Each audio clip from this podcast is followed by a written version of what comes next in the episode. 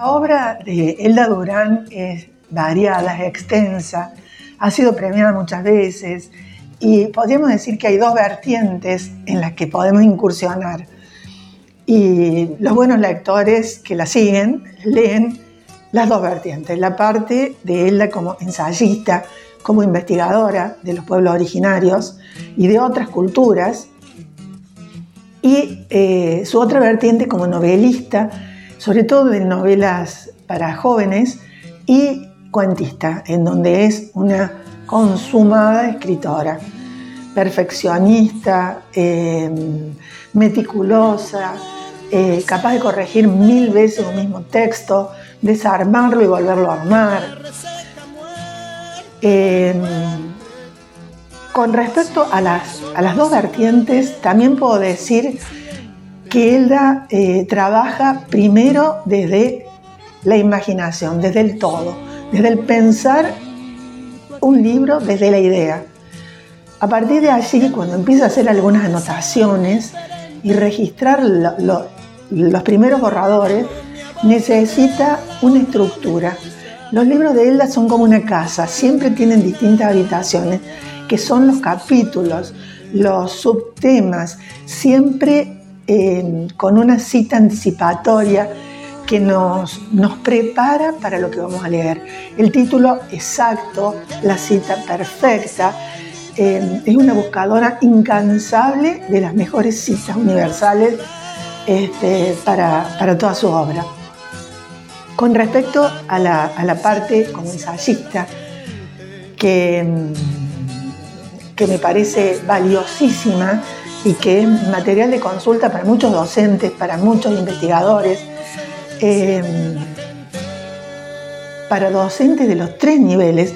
Bueno, hay algún material para los más chicos, Tiempo del agua, una historia mojada, que, habla sobre el agua, sobre sus orígenes, sobre los mitos, en la cultura mapuche ranquelina.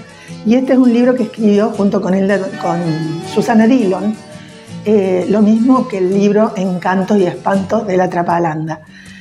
Eh, luego está el libro Amuyupudewe, Juegos para seguir jugando, que en su segunda edición, realizado por una editorial de la Patagonia, tiene un prólogo de Juan Rindner, un prólogo eh, en donde realmente hace una valoración mm, muy importante siendo que Juan Ridner es muy importante, la valoración que hace Elda la pone en un nivel también muy alto en cuanto a las investigaciones. Y mm, este escritor, periodista, dramaturgo que vivía en el sur, eh, como digo, hace un, acabado prólogo para introducir este libro sobre juegos mapuches, en donde hay juegos que se habla sobre todo de juegos para niños, juegos para adultos, juegos de la pelota, juegos de la muñeca y canciones, trabalenguas, eh, nanas, canciones de cuna. Y siempre todos estos libros acompañados por un vocabulario en donde Elda nos introduce en la fonética y en el significado de muchos de estos términos. Luego tenemos el libro em, Muerte y sobre existencia, en donde habla sobre, em, sobre la muerte en distintas culturas y en la cultura mapuche. En la segunda parte se detiene en la cultura mapuche. También es un libro de una investigación muy profunda sobre la muerte en las distintas culturas. Historia de la Patagonia, eh, con mitos, leyendas, recreación de leyendas y mitos tradicionales. Y el Ranquel Mapu, que es tierra de carrizales, que entran todos dentro de la misma vertiente de la investigación eh, exhaustiva, profunda, y didáctica, porque no son libros que por ser de investigación cansen al lector.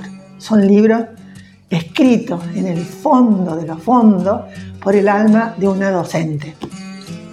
Y después, en la parte ficcional, hay algunas novelas como Los Buscadores de la Hora Perdida para jóvenes, Más allá de la escalera, eh, y un libro que para mí eh, es un libro magnífico, un libro de cuentos que se llama Una vez por semana y otros cuentos, que es un cuento que ustedes van a escuchar eh, en algún momento de esta secuencia de presentación de Elda Durán.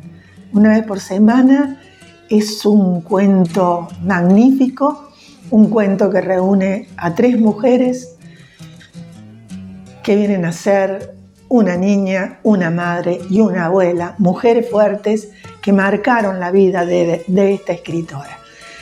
Em, finalmente yo podía terminar este panorama brevísimo eh, sobre la obra de Elda Durán, haciendo una referencia a lo que escuché que decía Pablo Dema hace unos días. Él dijo que existe un cielo para algunos escritores.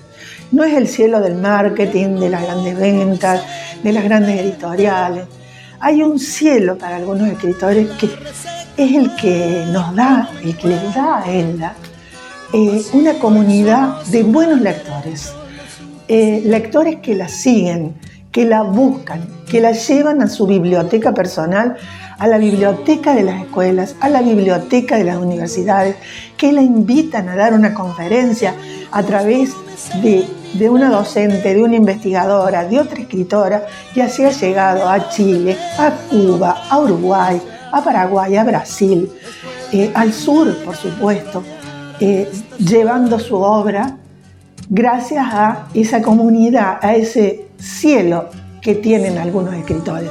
También en ese cielo está la biblioteca de la vecinal Fénix que lleva su nombre y algunos premios muy importantes como un premio eh, en Cuba, un primer premio de narrativa en Cuba, un segundo premio internacional de UNESCO y hay muchos más que sería demasiado extenso seguir enumerando. Pero allí está Elda entre nosotros que sigue escribiendo, porque en su imaginación siempre él la sigue y según en este momento está borroneando algún papelito para la próxima novela o el próximo cuento.